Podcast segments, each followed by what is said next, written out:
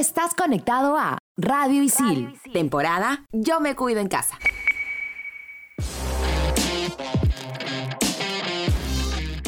En esta edición de En todas las canchas, todo lo que tienes que saber sobre la Copa Nacional de Vóley Movistar. Seis equipos disputan este torneo en el Polideportivo de Villa El Salvador. ¿Cuáles son esos equipos? ¿Qué formato se está jugando? Todo eso y mucho más aquí en En todas las canchas.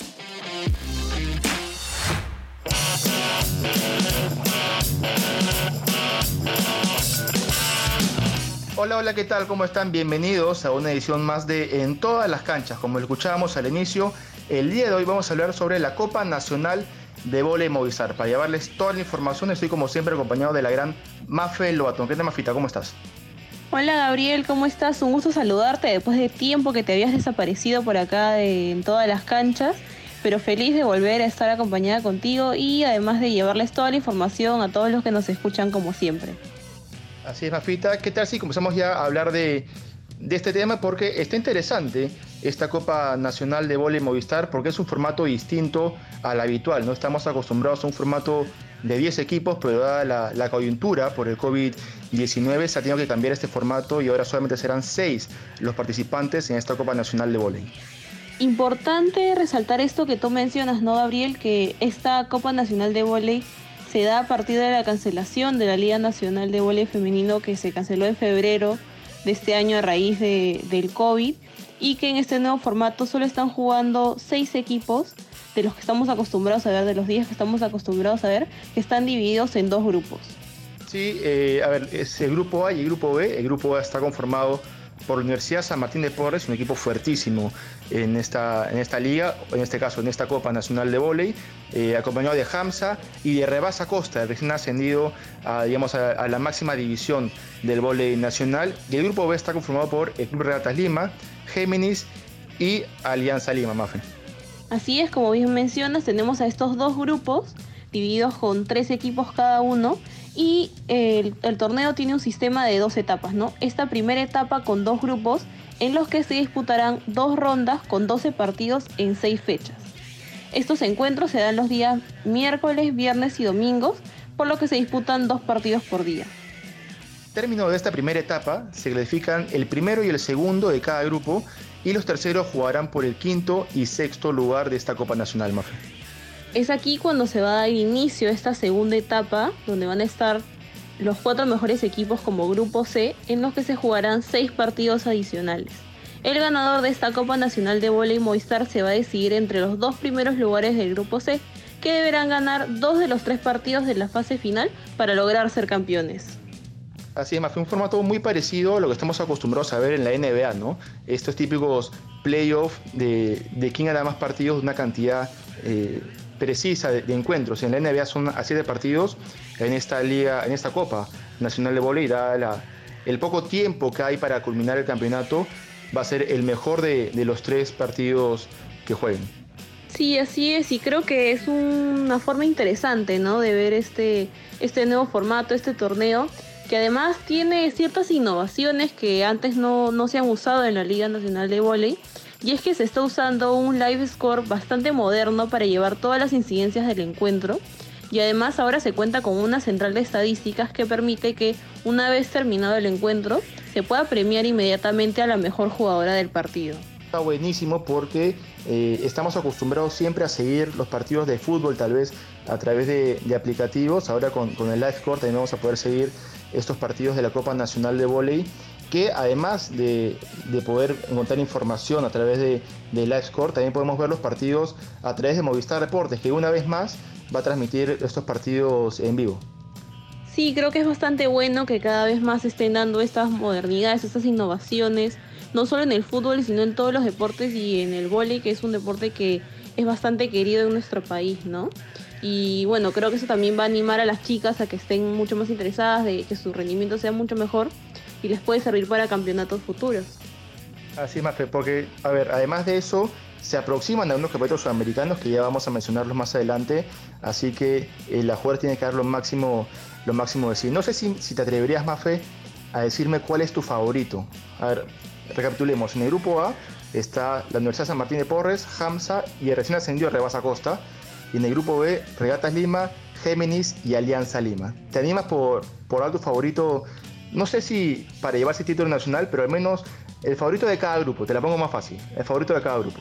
Uy, Gabriel, también que me la pones bastante complicada, porque de hecho sí son equipos bastante fuertes en cada grupo, pero bueno, creo que por ahí te voy a dar, pues de, de cada grupo, cuál creo yo que, que podría ser así los finalistas, ¿no? Yo creo que de hecho en el grupo A, sin duda San Martín es el grupo más fuerte, es el equipo más fuerte, perdón, y que de hecho va a liderar ese, ese grupo. Y por el grupo B, tengo así una, una disyuntiva, porque estoy entre Regatas Lima, que siempre da muy buenos partidos y tiene jugadoras muy fuertes, pero también con Alianza Lima, que se ha reforzado para esta, esta nueva copa, ¿no? Entonces, tengo ahí entre esos dos que no, no me puedo decidir. A ver, no sé cuáles son tus favoritos. Definitivamente Mafe en el grupo A, la San Martín, no por restarle méritos a Hamza y a Rabasa Costa, pero San Martín eh, suele hacer muy buenos partidos, muy buenos campeonatos y es por eso la cantidad de títulos que tiene. Entonces me voy por, por la San Martín en el grupo A y yo también estaba pensando que el grupo B es el más parejo, ¿no? Regatas Lima, Géminis, que también es un gran equipo, y Alianza Lima, pero creo que me voy a ir por, por Alianza Lima, que no le va muy bien en el fútbol últimamente, pero en el vóley va, va a sacar cara seguramente. Siempre ahí tu, tu corazoncito aliancista no puede y, se, y se inclina hacia Alianza Lima, no importa si sea en el fútbol o en el vóley, ¿no, Gabriel? Pero bueno, creo que también que hay que contarle a la gente que las selecciones sub-16 y sub-20 ya vienen entrenando en el Polideportivo 1 de la Videna con miras a los sudamericanos que estábamos mencionando hace un ratito, ¿no te parece? A ver, para que la gente se entere un poquito y tenga un poquito, eh, ponerlo un poco más claro, eh, mencionabas tú al inicio, Mafe, que en febrero se paralizó todo. Recién en el mes de septiembre se pudieron reanudar los entrenamientos de las selecciones mayores eh, y poco a poco fueron entrenando también los clubes nacionales. Eh, finalmente, en los últimos días se dio la autorización para que la sub-16 y sub-20 empiecen a entrenar también en este polideportivo número uno de la Viena, que es realmente hermoso, el polideportivo 1 de la Viena. Eh, y es por eso que Ina Torrealba, que es la entrenadora de la sub-16, y Natalia Málaga ya pueden eh, entrenar con sus pupilas, ¿no? ya pueden ponerse a punto para lo que se viene, que son los sudamericanos ahora nomás a inicios de 2021. Sí, importante resaltar esto que mencionas de que recién han vuelto a los entrenamientos porque venían ya entrenando en las instalaciones del Olivares Jesús María, pero de hecho creo que entrenar en el Polideportivo 1 de la Videna creo que son muchas mejores instalaciones para las chicas y, y, también para que estén ellas más cómodas, ¿no? Porque de hecho tienen que prepararse bastante bien para los sudamericanos que se vienen, que todavía está la fecha por definirse, como ya lo decíamos en ediciones anteriores, pero tiene que ser en el primer trimestre de, del próximo año. Entonces esperemos que ya pronto tengamos la fecha exacta para poder contárselos aquí. Seguramente las jugadoras darán todo de sí, no solamente por participar en un sudamericano representando al país, sino porque se va a realizar aquí. Perú va a ser sede del sudamericano femenino sub-20 de piso y parte del circuito sudamericano de vóley playa, eh, como dices en el primer trimestre del 2021 y los países que van a participar en el sudamericano serían Brasil, Argentina, Colombia, Chile, Bolivia, Uruguay, Paraguay y Perú. Así que es un plus más el hecho de entrenar de cara a estos sudamericanos porque se va a realizar aquí en nuestro país. Sí, definitivamente creo que tienen que aprovechar esa ventaja, ¿no? De que Perú va a ser la sede y aprovechar para poder medirse contra estos países que tienen equipazos, ¿no? Como, como ya los conocemos y de hecho va a ser un sudamericano recontra fuerte y muy interesante de ver y, y, de ver a las dirigidas por Natalia Mala, que es la entrenadora de la sub-20, para ver cómo, cómo se va a llevar a cabo, ¿no? Así es, más, así que ya saben, a todos los amantes del vóley podrán prenderse de la programación de Movistar Deportes para presenciar los miércoles, los viernes y los domingos la Copa Nacional de Vóley Movistar. Bueno, Mafita, vamos llegando a la parte final del programa, pero tú sabes que nos gusta despedirla siempre, eh, o casi siempre, con el informe de Fórmula 1 de Rodrigo Díaz de las Casas, que en esta oportunidad nos habla sobre Nico Rosberg.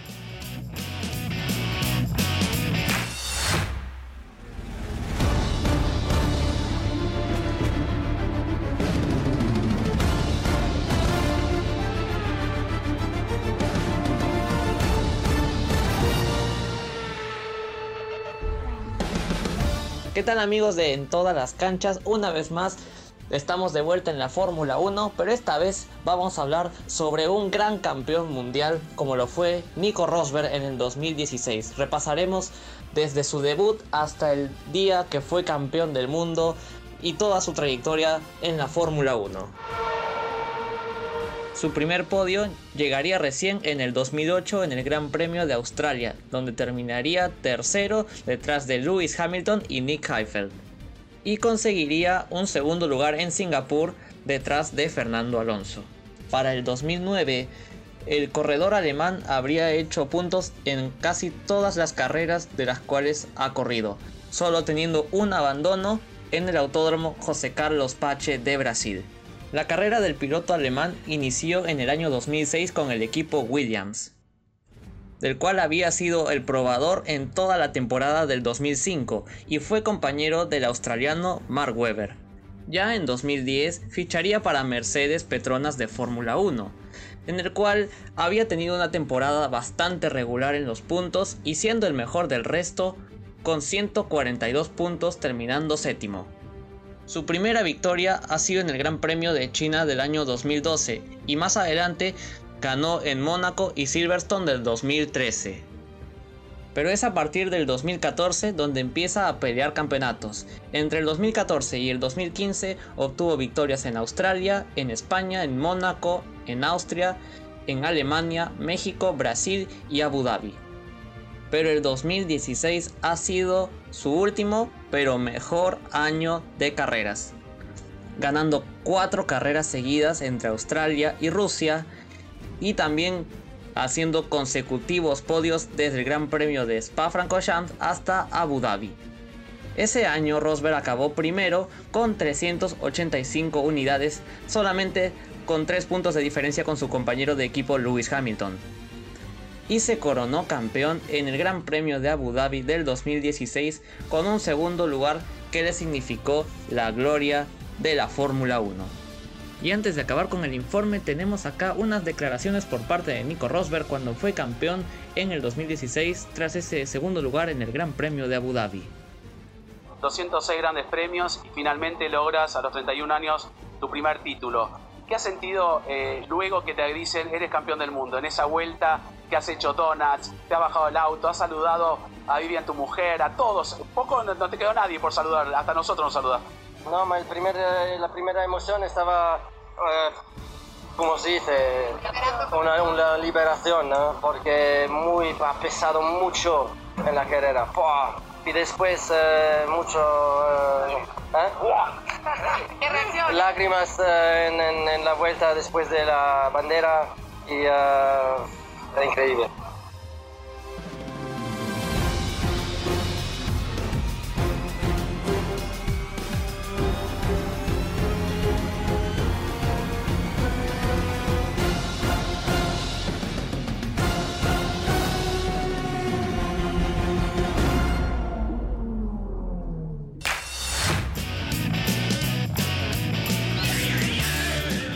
Ahí estaba el informe de Rodrigo Díaz de las Casas sobre Nico Rosberg y seguramente Rodrigo Maffei nos va a sorprender dentro de poquito con un informe especial sobre todo lo que ha sido la temporada 2020 de la Fórmula 1 en su 70 aniversario, quién fue el campeón de, campeonato de constructores, quién fue el campeón mundial de pilotos y muchas cosas más, Mafe. Estoy segura que Rodrigo nos va a tener preparado algo súper especial para el fin de año sobre la Fórmula 1. Y Gabriel, tenemos que decirle a la gente que no se olviden que somos alumnos de la carrera de periodismo deportivo de ISIL y que no dejen de escucharnos en Spotify como Radio ISIL.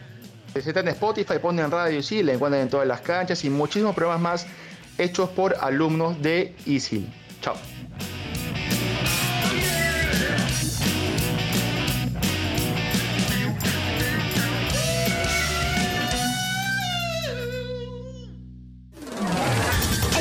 Nuevo episodio de tu podcast favorito. Estreno los jueves. Los jueves.